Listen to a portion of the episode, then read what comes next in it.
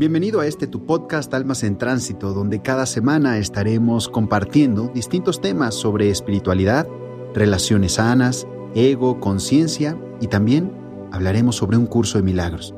Soy Alfonso Guerrero y te doy la bienvenida. Querido, querida, qué gusto que estés aquí en un nuevo episodio de este nuestro podcast Almas en Tránsito. Empecemos con este episodio número 68. ¿Crees que es posible superar una infidelidad? En el episodio de hoy te hablaré de cómo afrontar una infidelidad. Las relaciones de pareja están atadas a una serie de amenazas que atentan contra su equilibrio y sobrevivencia. Una de esas amenazas es la infidelidad que tiene una serie de aristas que debes tener en cuenta.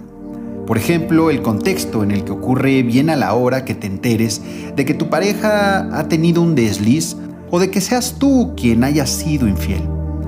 De manera que al afrontar una infidelidad, entran en juego la solidez y el tiempo de la relación para reparar el daño causado por esta situación. Igualmente, para superar una infidelidad entran en juego el nivel de compromiso de ambos y la capacidad de recuperar la confianza en el otro. Es posible que con tus creencias y tus referentes tengas preestablecidos algunos patrones sobre la infidelidad. Por ejemplo, quien es infiel una vez, lo será siempre, o la pareja no volverá a ser la misma, pues ha perdido la confianza. Piensa en cuál es tu circunstancia y si tu pareja, al igual que tú, está dispuesta a superar esa experiencia. Toma en cuenta que hay parejas que logran seguir adelante en armonía después de una infidelidad, pero también que otras parejas siguen juntas con una carga de sufrimiento que no le hace bien a ninguna de las dos partes. Entonces, la pregunta que tienes que hacerte es, ¿En cuál escenario preferirías estar? En el caso que decidas darle una segunda oportunidad a la relación, debes tener paciencia para recuperar la confianza. No te predispongas ni sientas que tu pareja volverá a hacerte infiel. Tampoco te llenes de pensamientos y emociones que traigan al presente de la relación lo sucedido ya en el pasado. Pero si sientes que nada de eso es posible, entonces deberías elegir un camino que te dé paz. Si solo hay sufrimiento, entonces considera si ya ha sido suficiente y decides si es tiempo de dejar la relación. Existen algunos elementos que debes evaluar para saber si puedes superar una infidelidad. Por ejemplo, ¿qué tipo de infidelidad? ¿Una aventura o una relación en paralelo por largo tiempo? En este punto es válido recordar cómo te has sentido en la relación, cómo has sido amada, cómo has amado, este ejercicio te puede ayudar a valorar lo que pueden hacer como pareja para unirse más, es decir, para enfocarse en lo que los une e ir apartando aquello que los separa. Una situación aún más difícil se presenta cuando la infidelidad se niega y no se afronta. Por ejemplo, si descubriste a tu pareja y ésta te hizo sentir que lo estabas imaginando todo. Ante esta circunstancia, evalúa si vale la pena poner la confianza, el compromiso y los planes en una persona que no valora la relación que solo da migajas de amor. Después, ten la valentía de reconocer si es el momento de ponerle fin a la relación, a pesar del dolor que te pueda causar esta decisión. ¿Cómo afrontar una situación de infidelidad?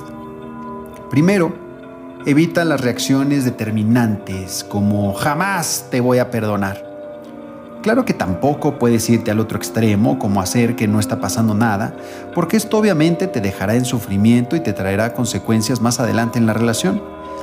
Piensa cómo estaba la relación antes de la infidelidad. Analiza si no estaba funcionando bien y por qué. Y trabaja junto a tu pareja en los puntos a mejorar para evitar otra crisis similar en el futuro. Otra de las claves para afrontar una infidelidad es tener paciencia para recuperar la confianza, pues este es un proceso que toma tiempo. En cuanto a tus emociones, entiende que es normal sentir ira, enfado, llanto, tristeza, ansiedad, frustración, por mencionar algunas. Date el tiempo necesario para que este torbellino emocional se calme y puedas visualizar el futuro y tomar decisiones con más claridad. Luego del torbellino emocional, es bueno que te preguntes si realmente eres capaz de superar ese evento y seguir en la relación, o por el contrario, si en el fondo sabes que no lo superarás. En este último caso, lo mejor es dar por terminada la relación y dejar el martirio que está haciendo para ti y que seguramente también está haciendo para el otro. Querido, querida, esta fue solo una probadita de este tema de la infidelidad. Este es un tema que da para hablar horas, horas y horas. Y es por eso que creé el curso de relaciones sanas, el cual te invito a tomar y que estoy seguro que cambiará la relación que tienes contigo y la relación que tienes con los demás. Aprenderás a conocerte profundamente y a entender, por ejemplo, que siempre que se vive una infidelidad, tiene que ver contigo. Sí, sí, yo entiendo que el otro fue el que la hizo, yo lo entiendo, pero tiene que ver también con las formas en las que tú te has estado siendo infiel durante mucho tiempo. Si te interesa esto, mándame un mensaje por Instagram si quieres. Me encuentras como coach Alfonso Guerrero. Por lo pronto, te mando un abrazo y nos vemos la próxima semana en un episodio más de Almas en Tránsito. Namaste.